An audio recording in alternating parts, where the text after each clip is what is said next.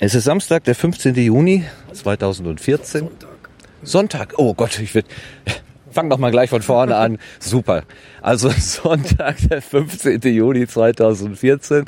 Und ich bin in Menden-Böswerde auf der Kläranlage, die heute Tag der offenen Tür hat. Und wer mich gerade so schön korrigiert hat, das ist der Herr Beckmann. Hallo, Herr Beckmann. Hallo, guten Tag. Sie haben sich gerade bereit erklärt, ganz spontan, äh, mir so im Vorfeld der gleich stattfindenden Führung äh, ein bisschen was über die Anlage zu erzählen. Mal eben gucken, ob ich auch richtig aufnehme. Ja, ich nehme richtig auf. Gut. Ähm, sagen Sie mir doch bitte einmal zuerst mal, äh, welche Funktion Sie hier haben, wer Sie eigentlich sind. Ja, ich bin beim Ruhrverband beschäftigt, bin Betriebsgruppenleiter, Betriebsingenieur, unter anderem auch für die Kläranlage Menden zuständig. Und das ist so die größte Anlage hier im Märkischen Kreis, die wir haben. Und wir haben halt heute hier den Tag der offenen Tür für die Bürger, um diese Anlage einmal zu zeigen äh, und zu präsentieren und auch um die Abwassertechnik hier mal zu erklären. Wie läuft das denn so? Wird das angenommen von der Bevölkerung? Das wird im Moment sehr gut angenommen. Wir hatten im Jahr 2009 schon mal einen Tag der offenen Tür. Der war deutlich schlechter besucht. Wir sind positiv überrascht über diesen großen Zuspruch der Bürger, die alle hier sind. Also es ist wirklich toll. Wir sind sehr zufrieden. Ich glaube, der in 2009 musste einmal verschoben werden, weil da in dem Moment, wo es ge geplant gewesen ist, war irgendeine Verunreinigung im Wasser und da waren sie nicht sicher, ob sie das machen wollten oder nicht. Ne? Ja, das stimmt nicht so ganz. Das war im letzten Jahr. Okay. Da gab es ja diesen Legionellen-Skandal oder das Legionellenproblem äh, in äh, Warstein und da hat man gesagt, wir verschieben diesen Termin, Tag der offenen Tür Men, einfach mal ins nächste Jahr. Ach so, da war, ich hatte das nachgelesen, da stand was von Oktober, also irgendwie vom, von Juni auf Oktober verschoben, dann ist er ganz ausgefallen und dieses Jahr gemacht worden. Und Sie haben also guten Zulauf hier. Mit welcher Idee machen Sie das denn eigentlich?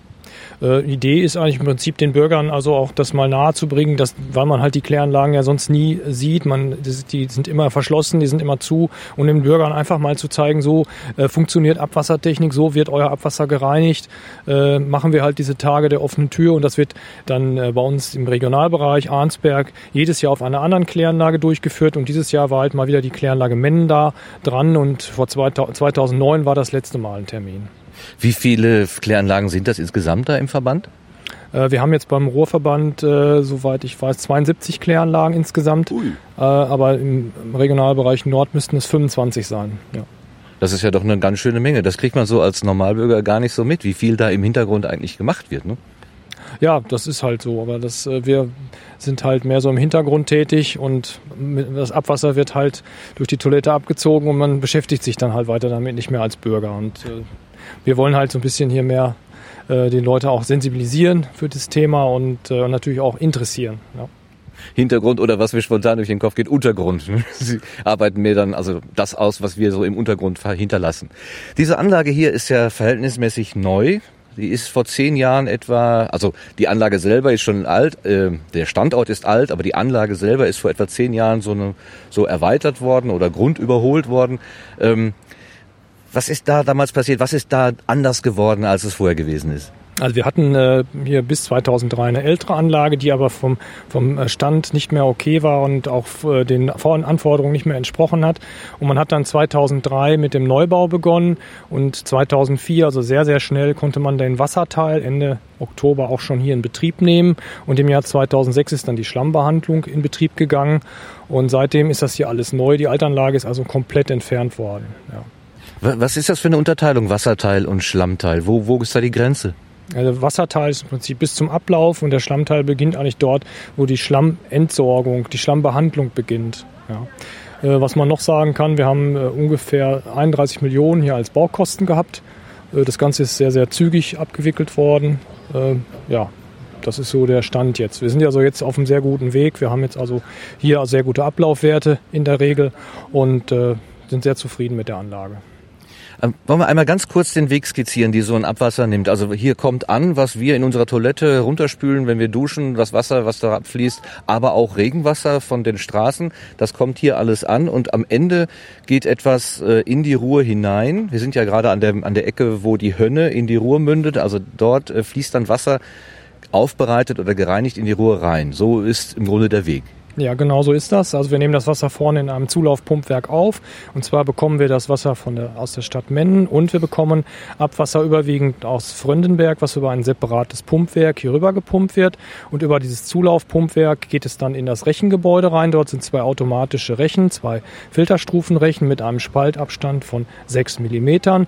Die räumen automatisch die, die äh, Grobstoffe aus dem Abwasser heraus. Dann wird dieses Rechengut gewaschen und gepresst und dann haben wir noch in dem Rechengebiet eine Rechengebäude, Rechengut, also im Rechengebäude noch ein, eine Sandfanggutwäsche, die dort untergebracht ist, die das Sandfanggut wäscht. Und nach dem Rechen kommt der Sandfang, dort wird der Sand abgeschieden und mit Pumpen quasi in diese Sandwäsche gefördert und von dort äh, wird der Sand dann quasi nach dem Pressen äh, mit Mulden entsorgt. Und nach dem, nach dem Sandfang kommt die Vorklärung. Dort werden grobe organische Stoffe, die sich sehr gut absetzen, erstmal gefangen und abgesetzt. Und dieser Schlamm, den nennen wir Primärschlamm, der wird dann auch direkt in die Schammentsorgung rübergepumpt. Und nach der Vorklärung kommt dann die Biologie. Da haben wir drei große Becken mit jeweils 6000 Kubikmetern. Und dort wird mit Bakterien das Abwasser gereinigt. Und nach der Reinigung, in, äh, quasi nachdem die Bakterien dieses Abwasser gereinigt haben, werden sie quasi als Belebtschlamm in die Nachklärung gegeben und dort setzt sich dieser Schlamm ab und wird dann teilweise wieder als Rücklaufschlamm zurückgefördert und der zu viel entstehende Schlamm, dieser Überschussschlamm, der geht dann auch wieder in die Schlammbehandlung, wird dort quasi statisch vorentwässert, dann über eine, über eine Siebtrommel nochmal eingedickt und dann geht das Ganze in den Faulbehälter. Zusammen mit dem Primärschlamm wird dort ausgefault, es wird Gas produziert. Dieses Gas nutzen wir in BRKWs und nach dem Ausfaulen, wie gesagt, wird der Schlamm dann entwässert und abgefahren zur Verbrennung nach Verdol. Wo kommt denn eigentlich der Sand her, den Sie da herausholen im, im Sandhaus oder Sandfanghaus? Wie hieß das gerade? Sandfang. Ja, der Sand ist einfach im Abwasser mit drin. Wir haben natürlich gerade so nach dem Winter sehr viel auch äh, Granulat, was über die Straßenentwässerung quasi in, in das Kanalnetz gerät, äh, haben wir, müssen wir rausholen. Äh, und ja, da kommt der Sand her und die anderen Stoffe sind natürlich normales Abwasser. Alles, was in die Toilette geht, kommt hier halt an. Sie schauen gerade auf die Uhr. 15 Uhr geht die, äh, die nächste Führung los. Äh, müssen wir jetzt äh, langsam rüber. Ich hätte noch 15.000 Fragen, aber äh, die machen wir vielleicht dann hinterher noch. Ja, ich darf einfach mal zwischendurch immer mal reinhalten. Hatten Sie mir gerade gesagt, dann machen wir das jetzt auch. Dankeschön erstmal bis hierhin, Herr Beckmann. Mal gucken, wer jetzt kommt. So, sonst quatschen wir einfach weiter, wenn keiner kommt. Ähm, also ja, das, wir hatten gesagt, das Wasser äh, äh, quasi wird ja, der Schlamm wird ja quasi ähm, in der Nachklärung vom Klarwasser getrennt der Belebtschlamm. Dann ist auch das Substrat, also die, die leicht gelösten Stoffe haben die Bakterien aufgenommen, weil die kann man sonst nicht aus dem Abwasser entfernen, weil die sich einfach nicht absetzen. Braucht man diesen Trick mit den Bakterien, dass mhm. die Bakterien eben unter Sauerstoffzugabe dann äh, dieses Substrat nutzen, um zu wachsen um, um sich zu vermehren. Und dieser Schlamm, der setzt sich halt sehr gut in der Nachklärung ab. Und dann haben wir dort diese Trennung und das klare Wasser läuft dann über Tauchrohre in Rinnen und dann in die Schönungsteiche. Und dann läuft es auch schon wieder in die Ruhr und ist gereinigt. Ähm, ja, ähm, ich hatte, als ich noch zur Schule ging, äh, hieß es immer, es gibt einen mechanischen Teil und einen biologischen Teil an der Kläranlage und irgendwann kam dann mal so der chemische Teil noch dazu. Dieser Sandfang, das ist das mechanische oder auch das mit dem Rechen, wo man sich einfach physikalische, sagen wir mal, die Schwerkraft zunutze macht beim Sandfang. Es fällt einfach nach unten ab. Und das biologische macht das ja im Prinzip auch, aber über den Trick mit der Bakterien, wie Sie gerade schon gesagt haben. Die Bakterien fressen sich dick und rund und dann sind sie schwer und fallen runter? Genau so kann man das sehen. Ist also relativ einfach, aber man mu äh, muss halt sehen, dass man auch den Bakterien alles zur Verfügung stellt. Ausreichend Sauerstoff, ausreichende Umgebung, ausreichend Substrat haben wir sowieso im Abwasser durch, das, durch die Verschmutzung. Äh, wenn das alles gegeben ist, dann funktioniert das System. Wenn man natürlich Startstoffe reinbekommt, wie Cyanide, Chromat oder so, dann kann auch mal so ein System Schwierigkeiten kriegen. Dann werden die Bakterien äh, gehemmt oder so. Das gibt's also auch. Aber wir sind in letzter Zeit da verschont geblieben von solchen Zuläufen und seitdem läuft's eigentlich ganz gut. Kann man denn sagen, dass so ein Grundtrick der Abwasserreinigung eigentlich daraus besteht, so eine horizontale ähm, Differenzierung herzustellen, also dass der Schmutz sich nach unten absetzt und das Gute oben bleibt und oben abgeschöpft oder abgeführt wird? Das Gute äh, kann natürlich auch Schwimmschlamm sein, den man natürlich auch entfernen muss. okay. Das können wir also auf der Vorklärung. Dort haben wir ein Räumsystem, wo wir das über einen Bandräumer, über Balken quasi oben nach, nach der Rückfahrt quasi in Schwimmschlamm, in eine Schwimmschlammrinne hineinfördern und dort entfernen. Und auf der Nachklärung haben wir auch auch nochmal ein Schwimmschlammrinnensystem, wo wir quasi am Räumer Schilder haben, die diesen Schwimmschlamm in diese Rinne fördern, damit wir ihn da abziehen können. So, dann ist es, sagen wir mal, wir schließen jetzt mal den äh, mechanischen und, und bakteriologischen oder, oder biologischen Teil ab. Ähm, dann kommt noch der chemische Teil, da haben Sie ja gerade schon ein paar Stoffe genannt, die man da vielleicht irgendwie äh, versuchen muss rauszuholen. Was ist denn da ähm, äh, die Aufgabe und was ist der Trick, mit dem Sie arbeiten? Äh, da ist also der Trick, dass wir die Phosphate dort mit Chemikalien eliminieren, indem wir das fällen sozusagen. Das heißt, wir haben also dort eine äh, Fällungsstation, wo wir FeCl2 und PAC zugeben und dort können wir die Phosphate dann quasi binden an diese, an diese Metalle und wir haben dann, äh, setzen sich dann auch ab und wir haben dann in das Phosphat dann auch entfernt. Das ist aber auf chemischen Wege über diese Zugabe. Fällt das dann auch nach unten? Kann man sich das auch so vorstellen? Fällt auch nach unten im Prinzip, ja. Hier fällt alles nach unten. Fällt natürlich nicht sehr schnell, es sedimentiert alles sehr langsam. Das wird man auch gleich sehen, wenn man sieht, wie die Räumer sich bewegen, die eben sich sehr langsam bewegen. Äh, alles andere würde dann auch nicht funktionieren, weil man alles wieder aufwirbeln würde. Ne? Wenn das alles gemacht ist, dann kommt das in diese großen kreisrunden Becken, die man ja auch oft schon gesehen hat, wahrscheinlich, wenn man eine Kläranlage aus der Entfernung gesehen hat. Was passiert da genau? Äh, das sind jetzt ja die Nachklärbecken, die Kreisrundenbecken. Da haben wir zwei, 50 Meter Durchmesser, sind somit die größten beim Rohrverband, die wir hier haben. Und dort sedimentiert der Schlamm im Prinzip am Boden, wird über ein Räumschild, welches am Boden mit dem Räumer mitfährt, äh, in einen Trichter gekratzt und über diesen Trichter wird es über ein Rücklaufschlammpumpwerk wieder in die Belebung gefördert. Und der Schlamm, der dann sich teilweise zu viel bildet, dieser Überschussschlamm, weil wir also ein ständiges Bakterienwachstum haben in der Anlage, das müssen wir halt abziehen über ein Überschussschlammpumpwerk. Und dieser Überschussschlamm, der geht geht dann wieder äh, in die Schlammbehandlung, wird dort eingedickt in einem Eindicker, anschließend in diese, was ich eben gesagt habe, äh, Siebtrommel nochmal nach eingedickt und dann geht es in den V-Behälter. Ja, mit dem Schlamm. Ja. Also auch da wieder die Trennung oben unten. Äh, das, was man nicht haben will, fällt runter und das, was man haben will, bleibt oben. Was, äh, was passiert dann am Ende mit dem Wasser? Ähm, mit dem Wasser, das wird natürlich über Tauchrohre in der Nachklärung abgezogen, geht dann über ein Rinnensystem in die Schönungsteiche und wird dann dort äh, quasi dann in die Ruhr wieder abgegeben, nachdem es vollständig gereinigt ist. Was sind denn Schönungsteiche? Das ist ein toller, ein toller Name. Ja, Schönungsteiche sind der Nachklärung nachgeschaltet. Die bringen uns nochmal eine Vergleichmäßigung äh, bei der Reinigung und auch eine gewisse Nachreinigung. Äh, sind ja landschaftlich dort hinten sehr schön angelegt. Aber das ist nicht der, der Grund, warum sie Schönungsteiche heißen, ja, oder? Ja, sie heißen schön, sind also so äh, Schönungsteiche, sagen wir dazu. Das hat sich so eingebürgert, aber es sind im Prinzip, äh, ja, es ist eine Nachbehandlung, also eine Vergleichmäßigung. Äh, bietet auch einen sehr großen Schutz vor Störungen. Wenn man mal Schlammabtrieb haben sollte in der Nachklärung, dann hat man eben noch die Schönungsteiche und dann äh, ist man relativ sicher, dass eben kein Schlamm äh, in die Ruhr gelangt. Das Wasser, was letztendlich in die Ruhr gelangt, hat keine Trinkwasserqualität. Äh, auf welcher Qualitätsstufe ist das? Wie würden Sie das beschreiben? Ich weiß nicht, also man könnte sicherlich drin baden, würde ich vielleicht sagen, aber trinken würde ich es besser nicht. Also es sind sicherlich noch Keime drin, also das ist schon so. Ja. Ich okay, jetzt, ja. Jetzt müssen wir hoch. jetzt gehen wir einfach mal in das Gebäude rein hier. Stellen Sie das dann rein ins Radio? Ähm, Radio Mononet ist die äh, Zieladresse und das ist ein privater äh, Internetradiokanal, wenn man so will.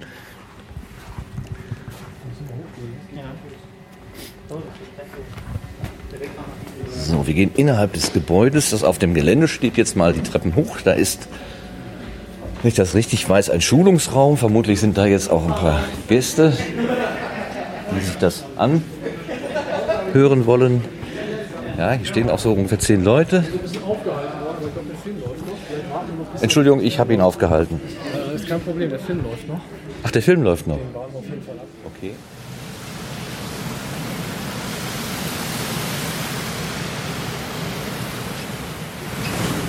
Ja, ich darf Sie recht herzlich auf der Kläranlage in Menden begrüßen. Mein Name ist Frank Beckmann, ich bin Betriebsgruppenleiter beim Ruhrverband, unter anderem auch für die Kläranlage Menden zuständig. Das ist so die, die größte Kläranlage, die ich zu betreuen habe. Äh, wir sind jetzt hier gerade in der Warte, ist unser Prozessleitsystem, wo wir alle Daten und so weiter aufzeichnen, die Kläranlage fahren. Äh, hier haben wir ein Schaubild der Anlage, kann ich die mal kurz beschreiben. Die Anlage ist 2003 erweitert worden, neu gebaut worden. Die alte Kläranlage, die man auf den Bildern im Flur sieht, die ist also vollständig verschwunden. Und äh, ja, die Kläranlage ist komplett neu gebaut worden ab 2003. Wir sind Ende 2004 mit dem Wasserteil auch schon in Betrieb gegangen. Das war also quasi bis hierhin. Äh, dieser Wasserteil der Kläranlage besteht aus dem Zulaufschieber, Zulauf-MEG hier, ein Zulaufschneckenpumpwerk. Hier kommt der Zulauf aus Frönnberg. Wenn man rausschaut, dort hinten kann man das Pumpwerk auch sehen. Das ist auch nochmal das gleiche Dach, wie dieses Gebäude hat. Dann sieht man da auch dieses Dach. Da kommt also der Zulauf aus Frönnberg, der wird hier oben reingepumpt, damit wir den nicht nochmal hochheben müssen. Dann kommt, der, kommt die Rechenanlage, zwei automatische Filterstufen, Rechen mit 6 cm Spaltabstand. Äh, das Rechengut wird hier gewaschen und entwässert. Dann geht das in Mulden, wird abgefahren, zur Entsorgung, verbrannt. Äh, in dem Gebäude selber ist auch noch eine Sandwäsche, ist also so eine Art Zyklon. Da wird mit Luft und Wasser der Sand gewaschen und der Sand kommt aus dem Sandfang. Ein sogenannter Langsandfang, 30 Meter lang. Da wird quasi der Sand abgeschieden. Das geschieht eigentlich ganz einfach. Man setzt die Fließgeschwindigkeit in diesen vier Rinnen, die man hat. Wir haben zwei Kammern, vier Rinnen setzt man die Fließgeschwindigkeit so weit herab, dass der Sand dann also zu Boden sinkt und wird dann mit Pumpen herausgefördert über ein Pumpwerk in diese Sandwäsche. Nach dem Sandfang kommen, unsere, haben wir unsere Vorklärung hier, da wird der grobe, schwere Schlamm schon mal abgesetzt, mit einem Räumsystem in Trichter gefördert und von dort in die Schlammbehandlung gefördert. Jedes Becken hat so 1000 Kubikmeter dann äh, läuft das Abwasser weiter hindurch in die Biologie, das ist unser Herzstück der Anlage. Wir haben drei Becken, jeweils 6000 Kubikmeter. Das ganze Reinigungsverfahren nennen wir hier sogenannte vorgeschaltete Denitrifikation. Das heißt, wir haben dieses erste Becken hier unbelüftet und die beiden Becken sind belüftet. In den belüfteten Becken wird das zufließende Ammonium, wir haben im Zulauf eigentlich nur Ammonium, wird umgewandelt zu Nitrat. Und das Nitrat wird hier quasi in diesem Becken 1 geknackt. In dem Nitrat, das ist eine Formel NO3N. Wir haben also Sauerstoff in dem Nitrat. Hier ist kein Sauerstoff, wird kein Sauerstoff eingetragen. Das heißt, die Bakterien holen sich aus dem Nitrat diesen Sauerstoff raus und dann kann der Stickstoffelementar, elementare Stickstoff in die Atmosphäre entweichen.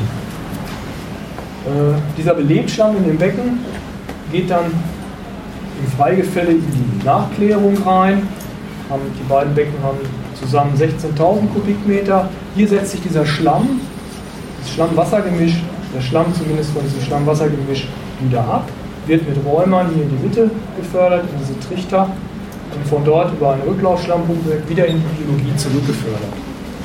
Wir haben natürlich auch äh, bei den Bakterien also ein starkes Wachstum. Das heißt, wir haben dann sehr viel Schlamm zu viel und diesen Überschussschlamm, den ziehen wir hier in einem Pumpwerk ab und der geht dann auch wie dieser Primärschlamm aus der Vorklärung in die Schlammbehandlung.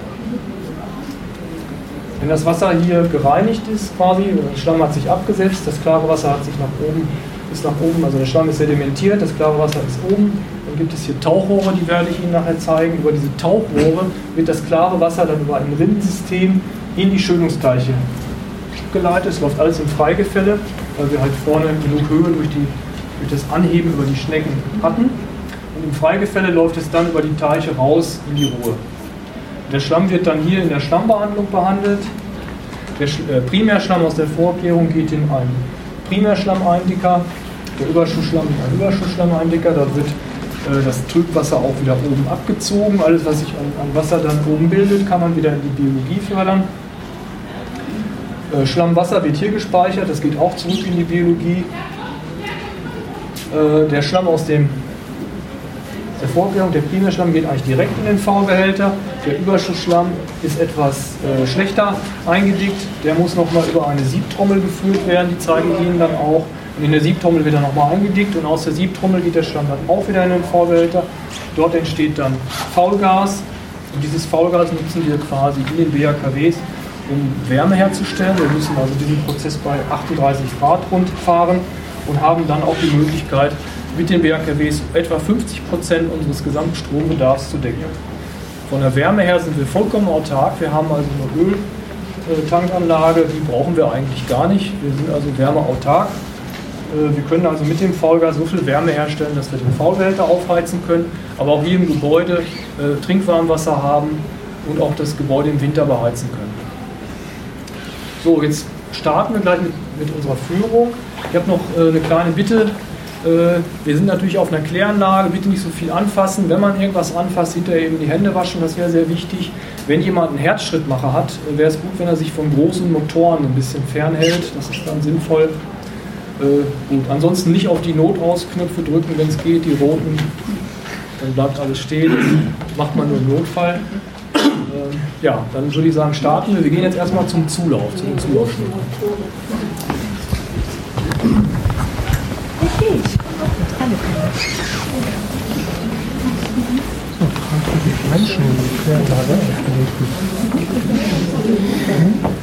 Das hat er jetzt.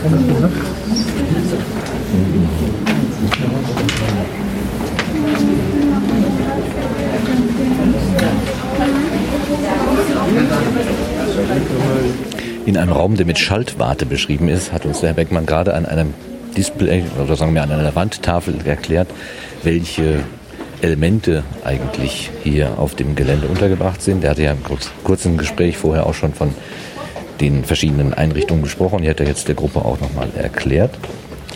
Und wir sind jetzt auf dem Weg auf das Gelände, also wieder die Treppe runter, auf das Gelände und gehen dahin, wo das Wasser ja sozusagen seinen ersten Fuß in die, in die Anlage hineinsetzt. Und dann schauen wir mal, wie es damit weitergeht. Ja, hier ist einiges los, kommen und gehen. Unten an der Tür. So, raus aus dem Gebäude. Und jetzt folgen wir mal dem Führer. Wo ist er denn? Verschwunden. Ui, die ist schon ganz schnell. Da muss ich mich hier dran halten. Um nicht zu spät zu sein.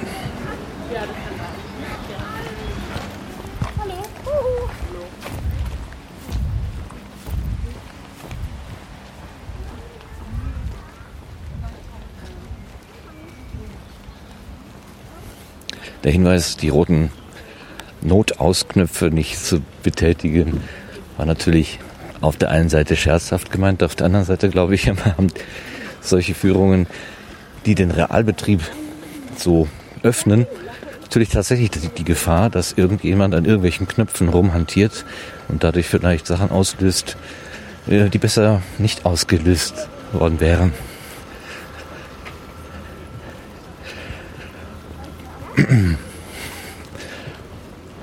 Ja, wir gehen jetzt zu dem Gebäude, was auf dem Plan Zulauf genannt wird. Ähm, also da, wo das Wasser ankommt und mit Schnecken auf die Höhe gebracht wird, von der es dann quasi automatisch oder von alleine, dem der Schwerkraft folgen, dann durch die Anlage laufen wird. Zulauf, Pumpwerk heißt es hier auf einer Info. Und wir stehen jetzt direkt an dem Zulauf dran.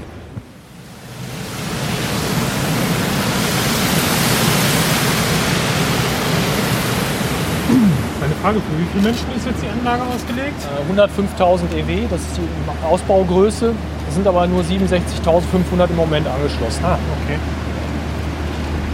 Aber es ist natürlich auch noch ein gewisser Anteil Gewerbeabwasser, was sich auch jedes Jahr so ein bisschen verändert.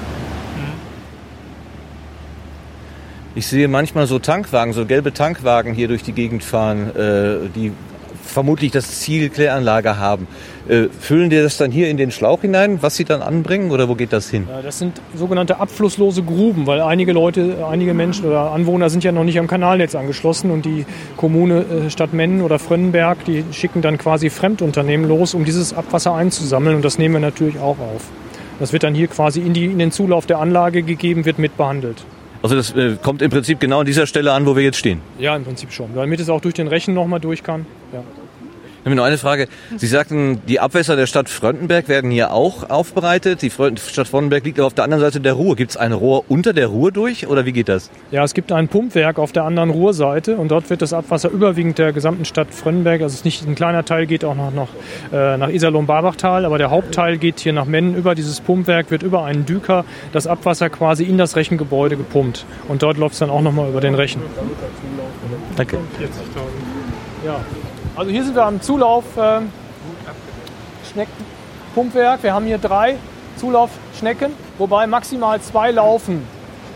Eine Schnecke bringt 500 Liter pro Sekunde. Bei Regenwetter laufen auch schon mal zwei Schnecken. Die dritte Schnecke ist quasi eine Reserveschnecke, dass wir umschalten können. Und dieses Schneckenprinzip stammt von dem Griechen Archimedes. Das ist so etwa 250 vor Christus entwickelt worden. Damals hat man aber noch die Schnecke, glaube ich, von Hand gedreht. Und heute haben wir natürlich Motoren da dran.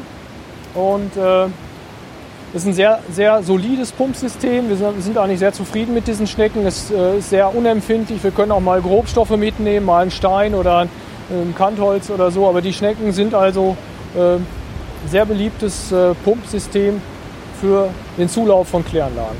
Nächstes, äh, nächster Standort ist dann das Rechengebäude, wo wir jetzt reingehen.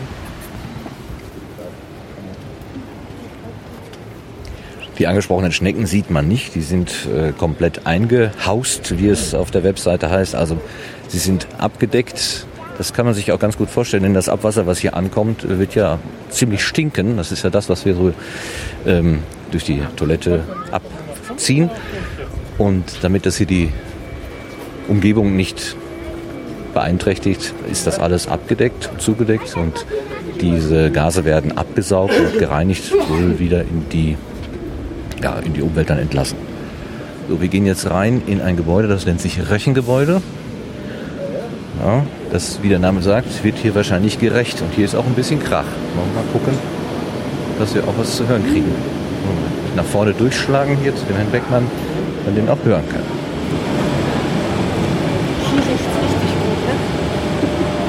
Hier riecht es ein bisschen, aber normal haben wir die Türen auch zu, damit äh, quasi der Geruch hier drin bleibt. Die, die, äh, das haben wir auch schon an den Schnecken gesehen, man sieht es an der Vorklung, ist alles abgedeckt, ja. ähm, damit wir die, äh, diese ja, geruchsstarke Luft quasi dann über einen Biofilter schicken können. Da vorne dieser schwarze Behälter, ja. hier gleich beim Rausgehen, rechte Hand sehen Sie das. Äh, wir haben hier zwei automatische Filterstufenrechen im Moment die hier quasi nach diesem Filterstufenprinzip arbeiten. Die haben 6 mm Spaltmaß. Man muss sich das so vorstellen, wir haben also äh, so einen treppenartigen Rechen und ein, ein äh, ja, das andere Paket, Rechenpaket, geht quasi durch den Rechen durch und hebt das Rechengut immer eine Stufe höher. Und ich schalte jetzt mal diesen Rechen von Hand ein. Normalerweise wird das über Wasserspiegeldifferenz geführt. Das heißt, wenn, der, wenn das so viel Rechengut ist, dass der Wasserspiegel dann steigt, weil es immer mehr zusetzt, dann fängt die Maschine an zu arbeiten. Und das über, überbrücke ich jetzt quasi über Handbetrieb. Und jetzt läuft der Rechen mal los. Jetzt sieht man, wie er das Treppe für Treppe hochfördert.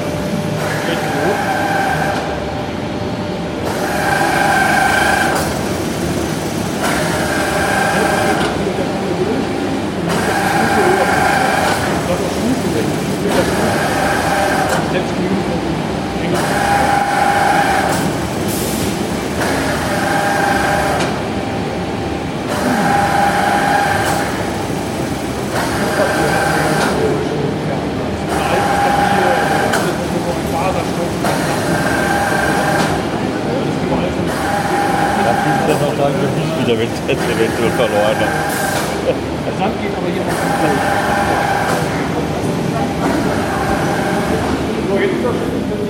Also die Gruppe guckt jetzt alle in eine Grube hinein. In dieser Grube ist ein Rechen, ein automatischer Rechen in Aktion gewesen. Das waren diese komischen Geräusche, die wir gerade gehört haben. Also das ist die Reinigungs, ja, die Vorreinigung des Wassers. Da wird also gerecht, wenn man so will, da die groben Sachen halt herausgefischt. Aber irgendwann muss dieser dieser, dieses Gitter oder dieser Rechen wieder sauber gemacht werden. Und das war das, was wir gerade gehört haben, der Reinigungsvorgang, wenn man so will. Es rumpelt es schon wieder. Was ist jetzt hier, hier los?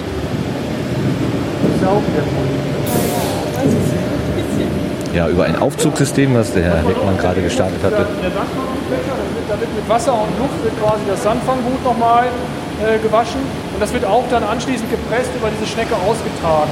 Das ist dann gewaschen, die Organik ist raus, die können wir im weiteren Klärprozess gut gebrauchen, die Organik, die, können wir, die ist also raus und dann wird das anschließend auch entsorgt. Und draußen sieht man das.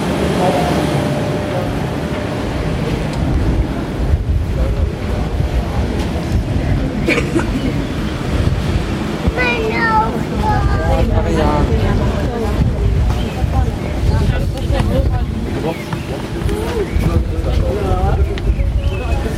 Ja, hier sieht man einmal das, das Rechengut, so wie es dann abgefahren wird. Das geht die Müllverbrennung auch mit, wird von einem Unternehmen entsorgt. Wir, haben da, wir schreiben das aus, wir machen das nicht selber, wir haben das ausgeschrieben. Die holen uns das ab hier in den Mulden und dann wird das in der Müllverbrennung mit verbrannt.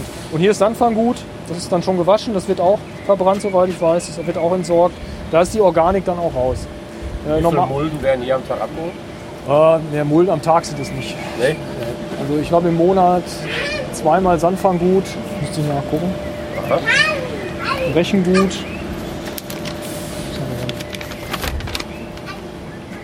Habe ich jetzt hier nicht drauf. Müsste ich nochmal nachfragen. Aber das, das kommt auch ganz drauf an. Wenn Sie ein Regenereignis haben, dann haben Sie vielleicht alle zwei Tage eine Mulde voll. Ja. Wenn Sie vier Wochen, äh, zwei Wochen Trockenwetter haben, dann ist das deutlich weniger. Dann kann es auch mal vielleicht zehn Tage sein, dass Sie wieder nichts abfahren. Ne? 14 Tage. Normalerweise wäre auch die Tür hier geschlossen. Sie haben ja auch gesehen, die Schnecken sind abgedeckt, die Vorklärung ist abgedeckt, der Sandfang ist abgedeckt. Die Luft, die wird dann gesammelt, wird angefeuchtet und geht durch einen Biofilter. Den zeige ich Ihnen auf der rechten Seite gleich. Der Regel. Deswegen riecht man hier normalerweise nicht sehr viel, aber die Ja. Tür müsste natürlich normal geschlossen sein.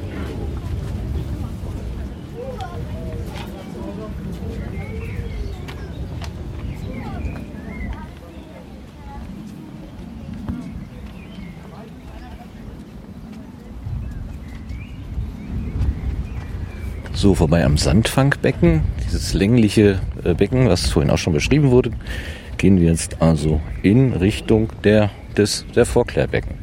Ja, und auch, hier fährt ja ein automatischer Mitarbeiter seine Kreise, ein automatischer äh, Rasenmäher. Äh, Ja. Merkt, ah doch, er merkt. Ja, ja. Er merkt, dass wir da sind, ja. Ja, hier ist eine Schleife verlegt am Rand und immer wenn er die trifft, dann weiß er, jetzt ist Schluss, jetzt muss ich zurück. äh, ja, der hilft uns hier sehr, weil er 24 Stunden im Prinzip arbeitet. Das hat man also selten bei Mitarbeitern. Und ab und zu muss er allerdings in die Ladestation. ne? Sehr schön. Also Sie können dann behaupten, dass diese Dinge auch wirklich tatsächlich funktionieren. Das ist ja immer noch so eine Frage, wenn man das so in der Werbung sieht. Die Fläche sieht doch nicht schlecht aus, oder? Man sieht ja gar nicht, wo der gemäht hat. Ja, oder? der, das, der, der fährt ja auch ständig permanent drüber. Das ist ein. Mulchmäher. Ja. Und schneidet immer nur so ein bisschen oben ab. Mulchmäher. Das heißt, das fällt dann runter. Also sie haben dann wirklich fast Golfplatzqualität hier, ne? weil das immer gedüngt ist dadurch. Ne?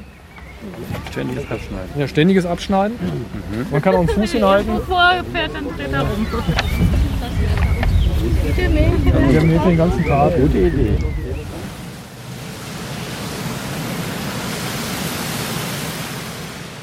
Hier ist der Sandfang. Wir haben hier äh, vier Straßen, jeweils zwei für eine Kammer. Und in diesen vier Straßen sammelt sich unten der Sand. Der setzt sich einfach quasi, sedimentiert sich quasi ab, setzt sich ab, weil er eben schwerer ist als der Rest. Und dann haben wir vier Pumpen und der, der Räumer fährt dann in Abständen immer wieder nach vorne und mit diesen vier Pumpen, die man hinter diesem Räumer sieht, wird der Sand über ein Pumpwerk wieder in diese Wäsche gefördert. Da war dieser Zyklon, wo das gewaschen wird, da wird das dann reingefördert und dort gewaschen und dann anschließend mit der Mulde abgefahren. Nächster Schritt ist dann die Vorklärung. Und auf der rechten Seite, wenn wir da hingehen, da sieht man hier diesen Biofilter, wo, die, wo diese Luft aus diesem Teil, aus dieser mecha mechanischen Behandlung im Prinzip alles, was abgedeckt ist, die Luft wird da reingefördert und dann vom Geruch befreit.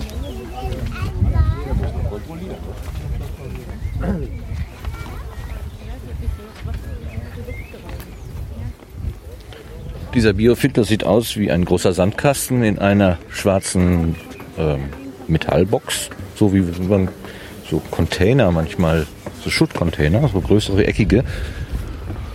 Und da ist offenbar irgendwie Sand drin. Ja, und das macht dann die Luft sauber. Sehr schön. So, der Beckmann ist jetzt auf den äh, den ersten Teil des Belebtschlamms gegangen und eine, hat eine Deckel geöffnet.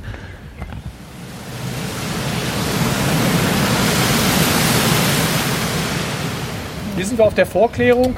Hier wird in dem Abwasser gibt es auch Grobstoffe, auch schwere organische Stoffe, die sich gut absetzen lassen. Also so eine Art schwerer Schlamm, der setzt sich hier ab und wird quasi hier abgesetzt. Auch wieder über die Fließgeschwindigkeit, die natürlich stark herabgesetzt ist, zumindest auch bei Trockenwetter stark herabgesetzt ist. Und dann wird das Ganze über ein Räumsystem sehr langsam von unten. Jetzt kommt gerade so ein Räumer, deswegen muss man hier mal hier ein bisschen warten. Das ist so ein Bandräumer, sagen wir dazu. Wir haben ja so einen Bandräumer hier. Das sind Balken, die quasi mehrere Balken, die quasi am Boden den Schlamm, der sich abgesetzt hat, in Trichter schieben, die hier sich drunter befinden.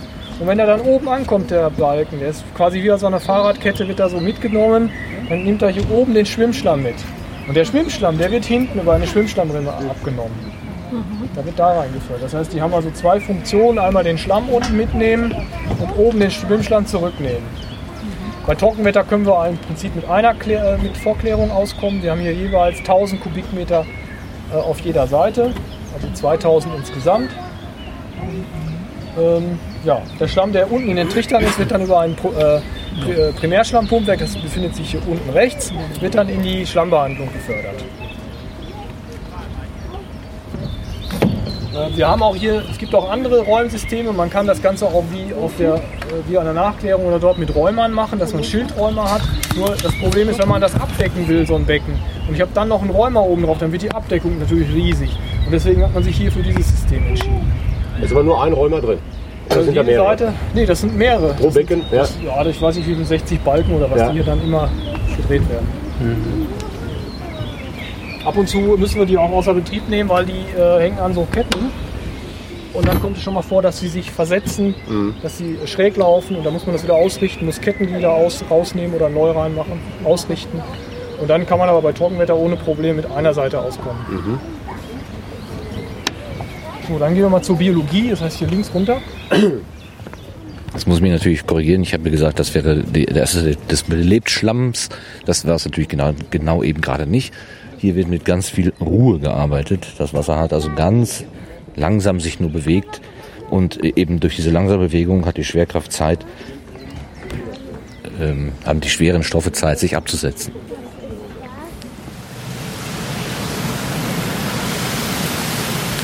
Wir gehen jetzt auf eine Metallbrücke, oh nee, es ist eine Betonbrücke, also eine Brücke über so ein eines von den Belebtschlammbecken drüber weg. Ah, hier sieht man sehr schön, wie das schmutzige Wasser auch ja, sich in so Schlammwolken und, äh, unter einem durchbewegt, um die Kurve fährt und dann in der Gegenrichtung wieder zurück. Ja, wir befinden uns hier auf der Biologie. Drei Becken, a 6000 Kubikmeter. Jedes Becken hat also 6000 Kubikmeter, eine Tiefe von 6,60 Meter. Und hier kann man auch sehr schön den Belebschlamm sehen. Hier sieht man die Flocke, wie sie dahin treibt. Das ist also schon dieser, dieser, das sind quasi schon diese Bakterienflocken, die sich dort bilden, die hier unter Sauerstoffzugabe äh, quasi wachsen. Sie nehmen die Inhaltsstoffe aus dem Abwasser, der, was, welches sich nicht absetzen lässt, nehmen es heraus, haben Stoffwechsel, vermehren sich stark und futtern quasi uns die Schmutzstoffe aus dem Abwasser raus. Und anschließend können wir sie über die Nachklärung, dort sedimentiert dieser Belebschlamm, können wir, ihn an, können wir anschließend dann quasi äh, ja, diesen Schlamm vom Wasser wieder trennen und haben dann geklärtes Abwasser. Äh, hier wird quasi äh, auf der rechten Seite normalerweise gar nicht belüftet. Das sieht man jetzt auch. Links ist im Moment ein Zustand, den haben wir auch ab und zu. Wir fahren da intermittierend. Das heißt, wir belüften zwar dieses Becken zwar in der Regel ständig, aber wenn wir zu wenig Deni-Kapazität haben, dann müssen wir auch mal kurzzeitig dieses Becken auch mal nicht belüften. Das heißt, wir belüften im Moment nur hinten das dritte Becken. Das sieht man dort. Jetzt müssen wir ja gleich mal rübergehen, dass wir das mal wenigstens einmal gesehen haben. Äh, Wir haben hier das System vorgeschaltete Deni.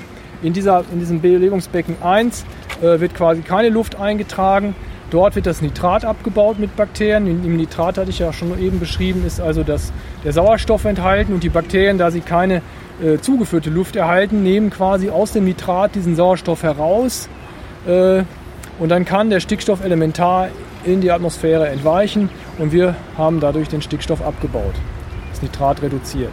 Wir haben hier einen Zulauf etwa in der Kläranlage, das ist auch so üblich, so um die 40 Milligramm pro Liter Ammonium, Na4N. Dieses Ammonium wird in der belüfteten, im belüfteten Becken umgebaut zu Nitrat durch Bakterien und das Nitrat wird dann in diesem Becken quasi dann reduziert auf etwa, sage ich mal, 10 Milligramm pro Liter. Dann haben wir noch Ammonium, einen Rest von vielleicht kleiner 1 Milligramm pro Liter und dann haben wir so unseren Grenzwert auch ganz gut eingehalten von 13. Die Luft in diesen Becken 2 und 3 wird über solche Teller eingetragen. Das sind Belüftungsteller, das ist eine Gummi-EPDM-Membran, die ist leicht perforiert und der, die Druckluft wird quasi im Betriebsgebäude mit sieben Gebläsen erzeugt, wobei sechs äh, Gebläse regulär angeschlossen sind, eins ist Reserve. Und über diese Teller, die blähen sich dann auf, wird die Luft quasi in, in dieses Schlamm-Wasser-Gemisch eingetragen. Das ist eine sehr feinblasige, äh, ein sehr feinblasiges Eintragssystem. Wir haben also eine sehr feine Luftblase, sehr kleine Luftblase mit einer im Prinzip großen Oberfläche, wo die Bakterien auch sehr gut dann an den Sauerstoff kommen. Boah, das kann ich jetzt so aus dem Stegreif nicht sagen. Ist der ganze, Der Boden ist im Prinzip voller Teller. Also hier ist das da, da und der anderen Becken auch. Gut, wir können auch einmal zum Becken 3 gehen, weil dort gerade die Belüftung läuft. Dann haben wir das mal einmal gesehen. Das gehen wir vielleicht von außen auch mal eben gucken.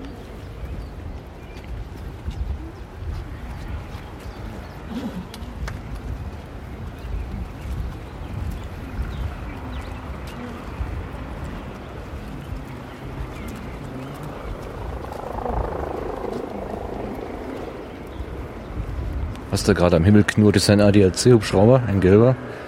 Äh, steht da und dreht seine Kreise. Äh, steht da und äh, beobachtet irgendetwas. Keine Ahnung, kann aber ein bisschen stören hier auf der Aufnahme.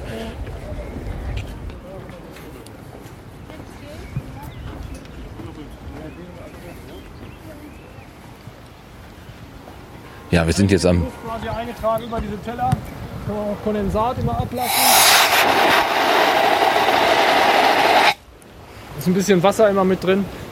Das müssen wir also regelmäßig dann auch rausholen. Durch die Temperaturen entsteht Kondensat. Das ist sehr, sehr heiß, sehr warm. in dem, in dem gepressten, in der die gepressten Luft. Druckluft ist wie äh, das P- Luftpumpenprinzip. Wenn Sie Luftpumpe drücken, wird es warm. Sie Ja. entste- entsteht quasi Wärme.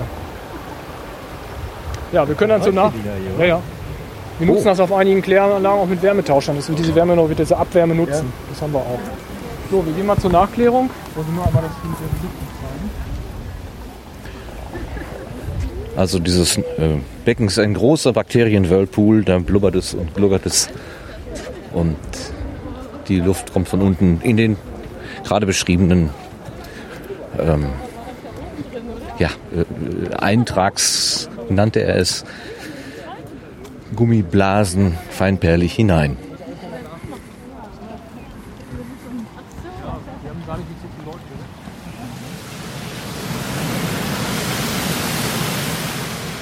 Hier stehen wir an der Nachklärung. Hier sieht man auch nochmal diesen Belebschlamm, so- wie er quasi, wenn er sich absetzt, äh, in der Nachklärung aussieht.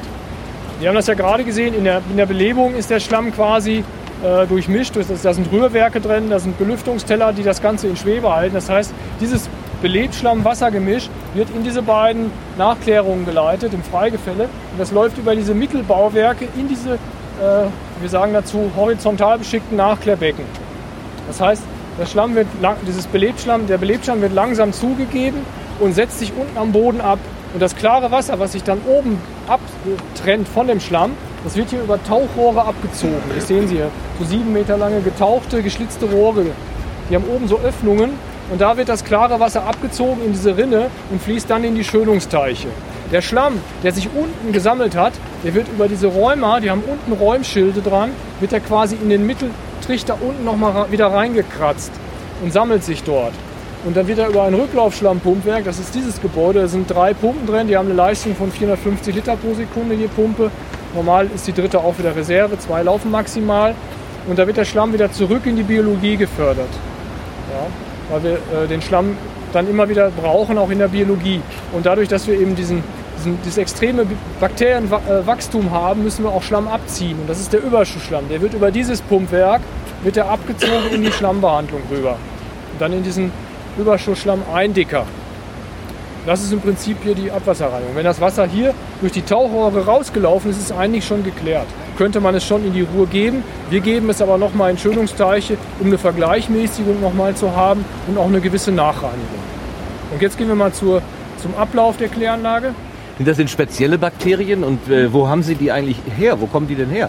Äh, Die bilden sich auch so im Abwasser, aber wir, wenn wir Anlagen anfahren, ist es so, dass wir also quasi Impfschlamm von anderen Kläranlagen uns kommen lassen im Tankwagen und dann in die Biologie geben und dann vermehrt er sich relativ schnell. Die Kohlenstoffbakterien vermehren sich, man sagt so etwa alle halbe Stunde haben die, ver- verdoppeln die sich quasi von ihrer Anzahl her. Bei den Spezialisten, diesen Nitrifikanten, die dieses Ammonium umbauen, da muss man ein bisschen mehr Geduld haben. Da dauert es so 14 Tage, 10 bis 14 Tage. Äh, verändern Sie den Cocktail denn dann gelegentlich auch, dass Sie mal von der einen Sorte was da reinschütten, von der anderen auch? Oder? Nee, das können wir eigentlich nicht so. Was wir steuern können, ist quasi den Abzug. Ja. Das Substrat kommt ja über das Abwasser rein, da haben wir keinen Einfluss drauf. Das ist im Prinzip ein System, je mehr Schmutzstoffe Sie vorne reinbringen, desto mehr vermehren sich auch die Bakterien. Sie können das dann nur reduzieren über, über Sauerstoffzugabe, dass Sie das reduzieren, aber äh, da, Sie müssen die Bakterien halt produzieren, das ist halt so. Ne? Das Wasser hier von Anfang bis Ende, ist das ein Tag, eine Woche oder? Schon gut geschätzt. Bei, äh, Trocken, äh, bei Trockenwetter äh, kann man sagen zwei Tage von vorne bis hinten raus. Und bei Regenwetter, da ist natürlich wesentlich mehr Wasser, was reinkommt, ist ein Tag so ungefähr. Ja, wir haben natürlich auch einen ziemlichen Aufenthalt in den Schönungsteichen. Die haben auch 15.000 Kubikmeter, aber da gehen wir jetzt hin.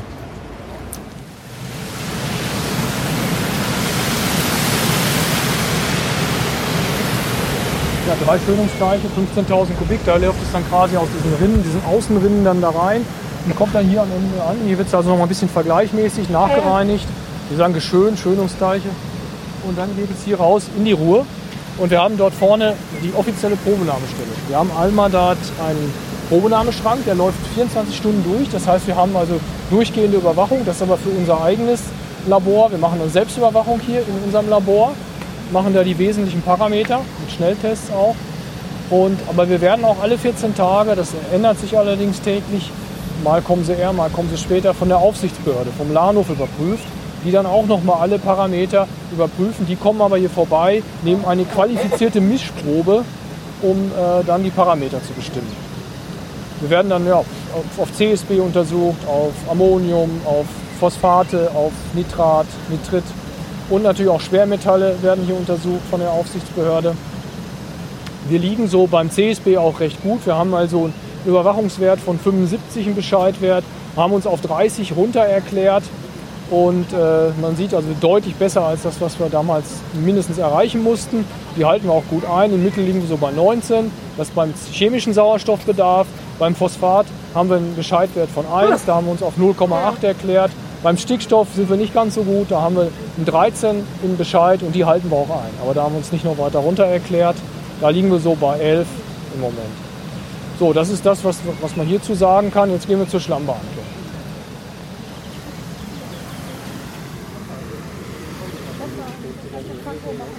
Was aus dem Schönungsteich rausläuft, ist also das Endergebnis der Reinigung. Das geht direkt in die Ruhr, wie wir gerade gehört haben. Aber es wird ja etwas herausgeholt, Schlamm. Und dieser Schlamm wird auch auf der Anlage weiter behandelt. Auch das war ja gerade schon kurz angesprochen worden. Da gehen wir jetzt hin. Ähm, da gibt es einen hohen Turm. Und ich vermute mal, dort wird der Schlamm irgendwie eingelagert. Und es hat auch was mit Gas zu tun. Es gibt einen Gasbehälter und eine Fackel. Das werden wir jetzt wahrscheinlich alles erklärt bekommen.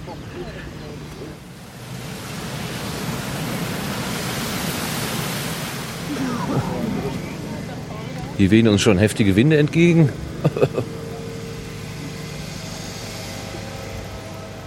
Das ist hier die Schlammverladung. Und der entwässerte Schlamm, der mit einer Zentrifuge entwässert wird, das zeige ich Ihnen gleich noch im Gebäude, der kommt dann hier über ein Fördersystem an und wird dann in Sattelzüge verladen über diese Schnecken. Verladesystem, Schieber-Schneckensystem, das sieht man da oben. Äh, Den Schlamm sieht man hier vorne in diesem Glas, den haben wir da mal hingestellt, damit nicht jeder jetzt da hochklettern muss, um sich den anzuschauen. Wir haben ungefähr pro Arbeitstag einen Sattelzug, den wir abfahren müssen. Der Schlamm ist äh, entwässert auf 27% Trockenrückstand und geht dann in die Verbrennung nach Verdol in die Wirbelschichtfeuerung. Das ist eine, äh, eine Verbrennungsanlage, wo auch der Ruhrverband beteiligt ist, wo der Schlamm dann zusammen mit äh, in dem Kohlekraftwerk dort verbrannt wird. Äh, Ich würde jetzt gerne mit Ihnen mal einmal rumgehen, dass, wir, dass ich Ihnen nochmal hier die anderen Teile zeige. Hier sind nochmal vier Eindicker, die haben jeweils 400 Kubikmeter. Zwei Eindicker sind für den Schlamm, den Primärschlamm, das war eine Vorklärung der Schlamm, und den Überschussschlamm.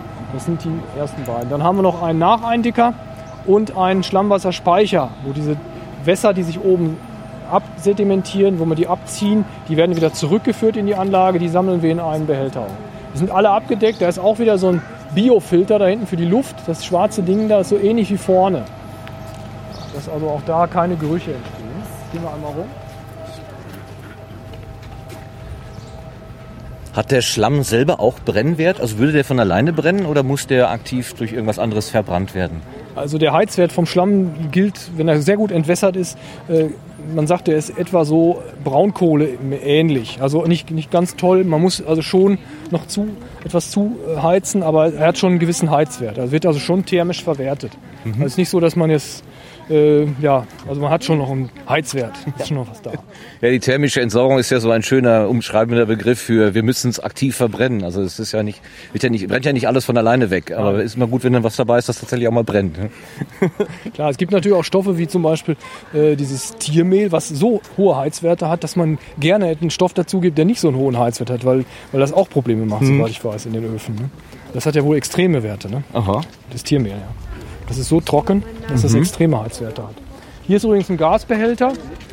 Wenn wir im V-Behälter unser Gas erzeugen, haben wir natürlich zu viel Gas, was wir dann auch teilweise speichern, vor allem in den Nachtstunden, dass wir tagsüber unsere BHKWs besser nutzen können. Dafür brauchen wir diesen Gasbehälter, damit wir das so ein bisschen steuern können, wann wir unsere BHKWs einschalten.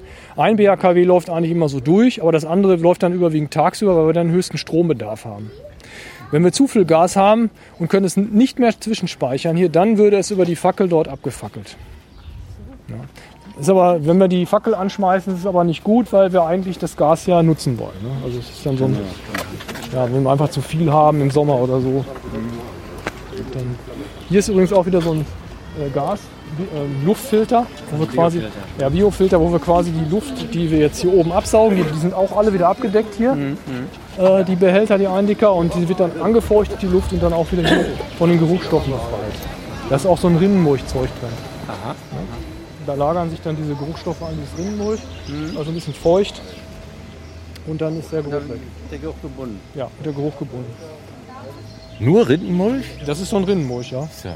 Ich dachte, das wäre Ja, aber der sammelt sich- komplizierter chemischer Ja, Vorgang da, oder so. da bildet sich auch so ein Biofilm wohl auf diesem Mulch und dann geht die, wird die Luft da durchgepresst. Und dann äh, ja, lagern sich da diese Geruchstoffe wird auch wieder quasi aufgenommen von den Bakterien, die das auch brauchen. Das, das, das hat eigentlich ein, ja, muss auch mal, mal der Rennmulch. Erneuert werden. Wir haben, jetzt, wir, haben jetzt, ja, wir haben den konkret vorne jetzt mal erneuern lassen. Jetzt laufen wir hier unter so einer Verlade durch. Nicht, dass uns was auf den Kopf fällt. Also was 20 Prozent Volk ist ja, ist ja nicht viel.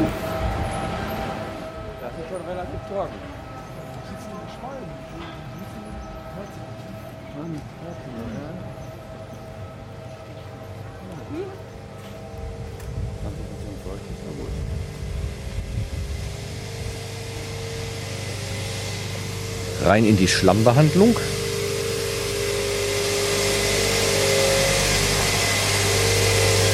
Wir stehen vor einem Gerät, da steht Siebtrommel drauf. Und es ist ziemlich laut. Oh, jetzt wird auch noch eine Klappe aufgemacht. Ein schwarzes Loch. Da dreht sich irgendwas drin.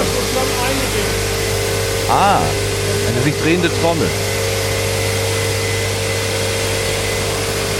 Herr Beckmann leuchtet mit der Taschenlampe rein, so kann man wenigstens irgendwas sehen. Ziemlich düster in dem Loch, aber man sieht so sich drehenden Schlamm, so ein bisschen wie in so einem Betonmischer.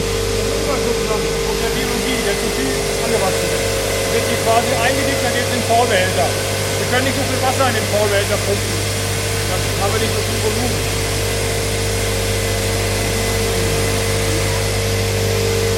Ja, wir gehen mal weiter, damit die anderen auch was sehen können.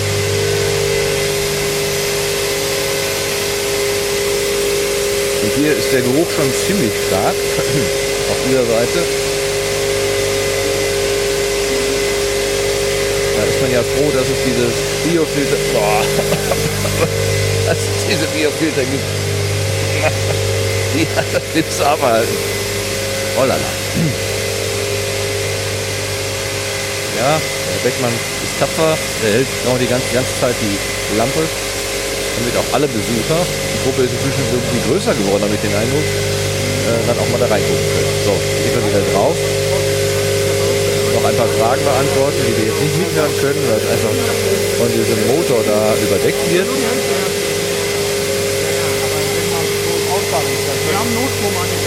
An dem Motor steht das Wort Zentrifuge dran. Also da wird dann offenbar der Schlamm zentrifugiert und dann nochmal die Feuchtigkeit, die Restfeuchte rausgeholt. Zentrifuge die Entwässerung.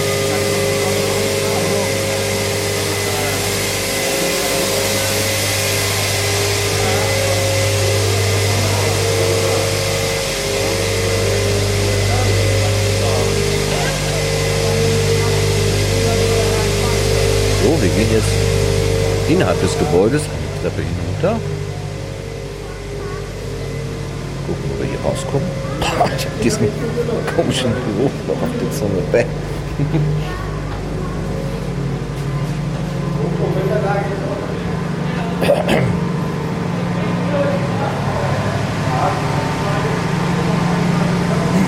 Oh, ein Keller mit allerlei Rohren und leider auch nicht viel besserer Luft.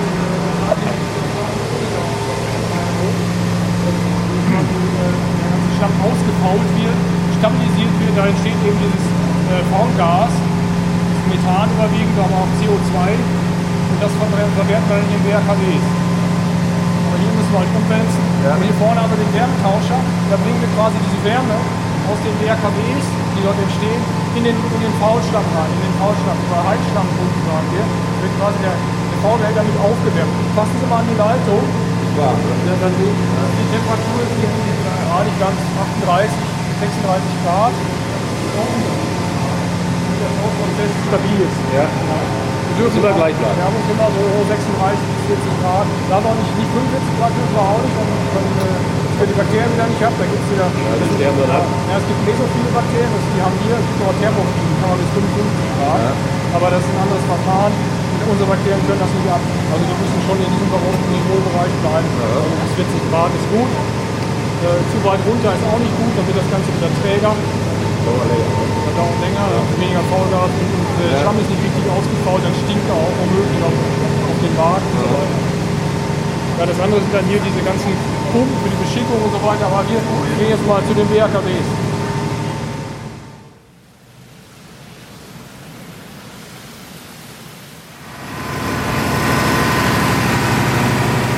So ein Blockheizkraftwerk ist im, Gro im Großen im Großen und Ganzen nichts anderes als ein Motor, der einen Generator antreibt, soweit soweit ich das jedenfalls verstehe. Die Wärme, die so ein Motor erzeugt, wird genutzt und die Energie, die durch den Generator erzeugt wird, also der Strom, wird natürlich auch genutzt. Und wir stehen jetzt hier vor einem Motor. Ich habe das Gefühl, ich bin so in einem Schiffsbau, wo dann auch ein großer Motor steht und die Schiffspropeller antreibt. Nur dass dieser Motor hier eben keinen Propeller antreibt, sondern einen Generator. Und er macht auch gehörig viel Spektakel. BHKW, die Abkürzung ist ja auch ein paar Mal schon gefallen. Das steht für Blockheizkraftwerk.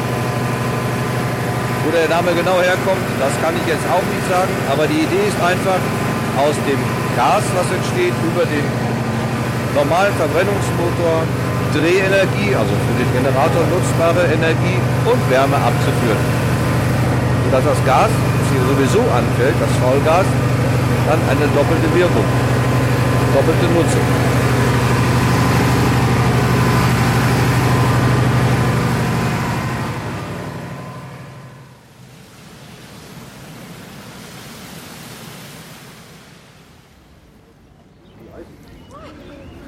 Jetzt sind wir wieder draußen. Das war ganz schön beeindruckend, da in diesem Keller.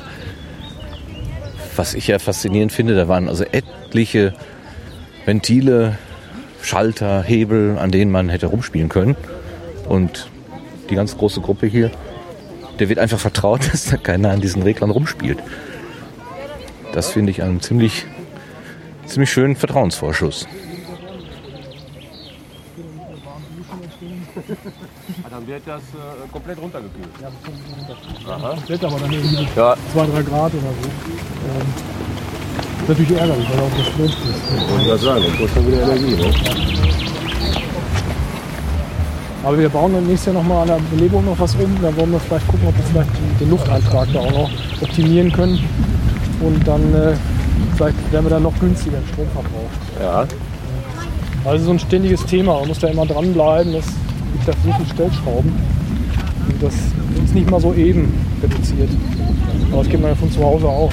ja. Und wie sieht das aus, wenn mal so eine größere äh, Wartung äh, fällig ist? Wird das dann komplett stillgelegt? Ja, Oder? wir, wir müssen immer die Ablaufwerte einhalten. Das heißt, wir müssen dann äh, Provisorien einrichten. Äh, Wir müssen auch, können dann sicherlich bei der Nachklärung, wenn mal was passiert, müssen wir auf eine gehen. Äh, dann müssen, würden wir halt vielleicht auch hinnehmen, dass wir ein bisschen Schlamm in die Schönungsteiche lassen, halt zwangsweise. Da würde sich der dann absetzen. Ja. Das, das, da sind die natürlich auch dann Gold wert, die Teiche. Ja. ja. Oder wenn man einen Schwimmschlamm hat oder so leichten Schlamm, der, der sich nicht so gut absetzen lässt, die Teiche retten einander.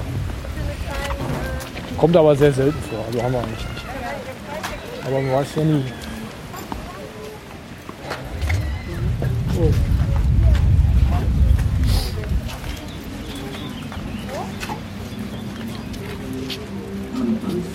Ja, das war die Führung. Kläranlage Men. Jetzt können Sie sich noch im Labor die Tierchen anschauen, die in der Belebung rumschwimmen. Wir haben dann einen Film oder teilweise sind sie auch noch live da zu sehen. Ähm, ja, Ansonsten haben wir das Infomobil mit Herrn Kolbo hier, der kann Ihnen noch was erzählen. Nehmen Sie sich bitte den Prospekt von der Kläranlage mit. Da steht nämlich alles nochmal drin, was ich erzählt habe und noch viel mehr. Das wär's. Dankeschön.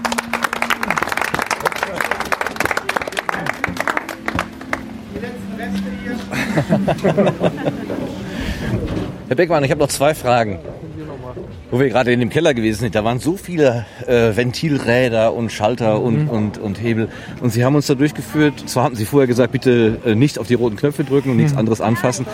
Ähm, erleben Sie das so, dass die, dass, die, dass die Gäste in der Regel einfach da nicht dran gehen? Ich, ich, ich, das ist doch ziemlich mutig. Hätte ja jetzt mal jemand an irgendein Ventil drehen können. Ja. Ja, das wäre dann vielleicht schon ein Problem, aber äh, kann ich mich nicht daran erinnern, dass jeweils so, so mal, jeweils, jemals so etwas schon mal aufgetreten ist. Also die Leute sind da doch sehr, äh, sehr zuvorkommend und machen das nicht. Also haben wir bisher nicht das Problem. Ich finde das ziemlich mutig, aber andererseits auch ein schöner Vertrauensvorschuss an, an die Gäste, dass man sagt, also ihr wisst, äh, geht da nicht dran und das passiert auch nicht. Total schön. Ja, haben wir Glück. Jetzt habe ich noch eine Frage. Ähm, die äh, Bakterien, das sind Lebewesen und Sie haben ja gerade schon gesagt, auch man muss die richtige Temperatur halten, man muss sie gut umsorgen und füttern.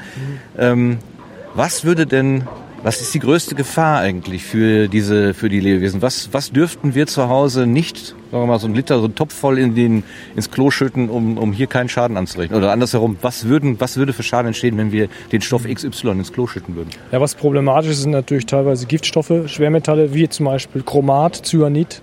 Äh, die haben, wir haben auch in der Vergangenheit schon mal Cyanid hier äh, als Zulauf bekommen aus der Industrie und dann äh, haben die Bakterien schon Probleme. Dann werden die äh, gehemmt, sie stellen ihren Stoffwechsel ein, sie vermehren sich nicht mehr. Also das ist schon ein Riesenproblem. Man hat dann auf der Nachklärung auch so einen feinen Schwimmschlamm, dann sieht man auch schon, ah, hier ist was nicht in Ordnung, hier stimmt was nicht. Und dann haben wir auch schlechtere Ablaufwerte, das ist so. Also es gibt schon äh, Chemikalien, die uns Probleme machen.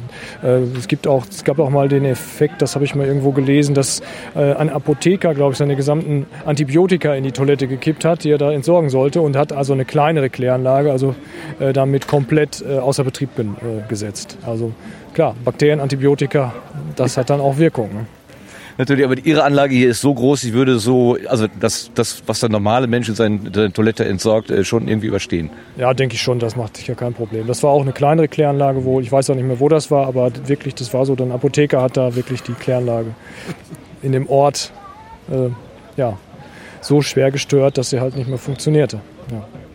Na gut, also wir sollten immer aufpassen, dass wir nicht zu viel äh, reinwerfen. Früher hieß es immer bloß keine, ähm, was war das denn? Kein Damenbinden und keine äh, Ohrstäbchen sollte man nicht äh, in die Toilette werfen. Äh, jetzt habe ich aber Ihre Anlage als so leistungsfähig äh, äh, gesehen, dass das fa- fast schon kein Problem mehr darstellt, oder?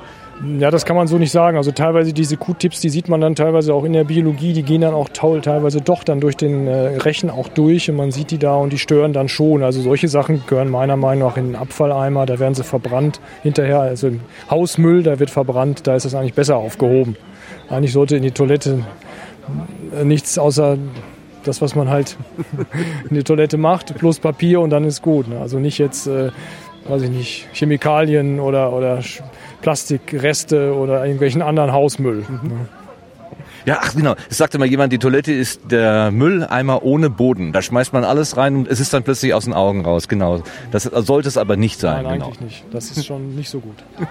Okay, dann danke ich Ihnen auch hier äh, nochmal, äh, was die Damen da gerade schon gemacht haben, für die schöne Führung und für Ihre Ausführungen hier. Und ähm, ja, Dankeschön für Ihre viele Arbeit hier. Geben Sie mir noch eine Karte, Name und Ich habe leider keine Karte, aber ich schreibe Ihnen das gerne auf. Sonst schreiben wir das hier oben ab. gerne. Ich kann Ihnen auch dann gerne einen Link zuschicken, wo Sie das dann finden. Also, das wäre gut. Dass Sie das dann auch selber mal hören ich können. schneide das noch ein bisschen zusammen. Ja, ich glaube, da sind einige Längen äh, bei den Wegen oder beziehungsweise unten im BHKW. Äh, was glaubt, da konnte man überhaupt nichts hören. Ähm, das Doppelte ist nicht so schlimm. Also, Den sollten Sie mitnehmen. ja. Und jetzt gehen wir unten rein. Also jetzt, den können Sie auch noch mitnehmen. Den habe ich mir vorhin als PDF angeguckt, ne? Ja, aber den nehme ich trotzdem mit. Genau, da habe ich ja das hier. Typische Abwassergeruchsort,